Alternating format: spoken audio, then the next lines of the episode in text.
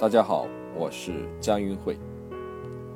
今天想跟大家聊聊，我们如何来布置我们房屋或者是办公室内在形卵的一个形状和物形。这里所说到的形卵，其实就是我们眼睛所能看到的，我们所可以感觉或者摸得到的东西，都可以叫做形卵。比如说。我们内部的一个桌子，它是形卵；一棵植物也是形卵；一个鱼缸、一个工艺品都是形卵。而我们内在为什么要摆上一个鱼缸，或者是放上一棵植物呢？其实它是根据外部的形卵所决定的。那外部的形卵有哪些呢？比如说，我们看到的山川、河流是形卵。同样的，在城市里面。建筑、道路也都是形卵，不同的形状，尖的、圆的，它其实是具有不同的能量的。我们只有知道外部的能量是什么，如何才能够得到外部的能量，只有按照这样的一个思路去设计内部的形卵和五行的时候，我们才能真正得到外部形卵。它能量的一种帮助，最为常见的就是我们外部的山脉了。其实我们仔细去看，我们所有的山脉，它的形状是各异的。比如说，最为少见的是尖形的山脉。尖形它有点像火焰的形状，所以在五行里面它是属于火五行的。那么这种山脉非常少见，物以稀为贵。所以在传统的风水里面，它是主光贵的。那还有一些就是比较高长的山脉，它就像是一棵树，所以它就属于木型。比较平的山脉，比如说像平顶山这种形状的山脉，它就属于土五行。还有像圆头的啊，看起来圆圆的山脉，那就是金五行。最为常见的就是波浪形的山脉，像水一样波动，所以这种山脉它是属于水五行的。因为它最为常见，所以并不显得特别的尊贵，只是能够带来富而已啊，它是主富的。那在城市里面，我们所看到的建筑，其实它也是可以分成。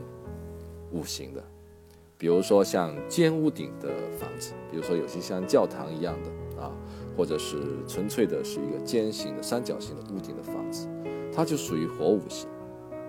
那最为常见的就是我们高层建筑啊，长长的、高高的、一根一根的，像木头一样，所以一般来说就是木五行。而方方正正像个方盒子的房子呢，就属于土五行。有些房子上面有圆顶，或者本身建筑就是圆形的，那么这种就是典型的金五行的建筑。那也有些房子，它的屋顶是带波浪的啊，或者墙面带有很多曲面的，这种房子呢就属于水五行。五行其实还可以分为阴和阳。我们知道木生火，木火具有向上。升起的一种力量，所以在阴阳之中，木火这两种五行，它是属于阳性的形卵；而金和水呢，具有向下渗透、下行的一种状态，所以这种能量在阴阳里面看作是阴的能量。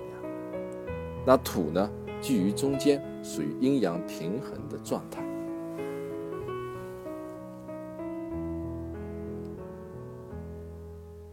好，那我们如何来布置一个办公室，或者我们居家的内部形卵的形状和五行呢？举一个例子，比如我们的窗外看到一个尖屋顶的房子，也就是说，我们所面对的建筑是一个火五行的建筑。那么有两种方法可以利用这个建筑的能量为我所用。一种就是通过五行相生的方法，还有一种就是阴阳相吸的方法。第一种呢，通过五行相生。我们知道火会生土，根据这个原则，我们可以在我们建筑的内部设计一个土五行的形卵。这样的话，外部的火五行的形卵就可以通过相生的路径传递到内部来。这是一种方法。那第二种方法呢，就是采用阴阳相吸、阴阳平衡的方式。我们知道外面是火五行。火向上窜，所以它偏阳性。阴阳相吸，阳会吸阴，阴会吸阳，所以呢，我们内部要设计阴的五行啊，阴的形卵来吸收外部的这个能量。那么我们内部可以设计一个什么样的东西呢？啊，有两种选择，一种是属金的圆形，另一种就是属水的波浪形。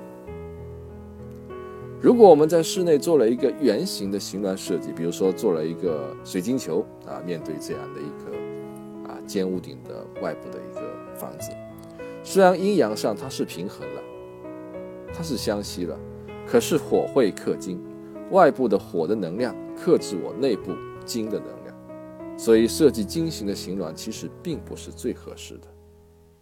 那么剩下来只有选择水型的形峦来设计了。水型它既可以做到阴阳相吸，因为水向下渗透属阴嘛。同样呢，水可以克火，我方来克制对方，这也是我们获得对方能量的一种方法。因此，我们知道，如果外部是一个火五行的形卵，内部有两种选择：一种是选择土型的形卵，让火来生土。还有一种呢，是选择水型的形卵，产生阴阳相吸、阴阳平衡的作用。好，那我们再来举一个例子，让大家更好的理解。如果我们看到外部的建筑是一个圆顶的建筑，也就是说，它是一个金五行的建筑，金可以生水。所以，我们内部可以在面对建筑物的地方设计水五行的形峦，比如说放上一个鱼缸，这可以让外部的金来生我们内部的水。但是大家有没有想到，因为外部金五行是属阴的，而内部的水也是属阴的，这样会导致一个什么情况呢？阴气过重。所以这并不是一个。最好的选择，那有没有更好的方案呢？更好的方案是内部设计火五行的形峦，因为火可以克制外部的金，同时呢，火为阳，金为阴，阴阳相吸，相互平衡。这就是我们传统风水上杀气的一个应用的原则。啊，关于具体的一些方法，有机会我们继续展开来说。谢谢各位。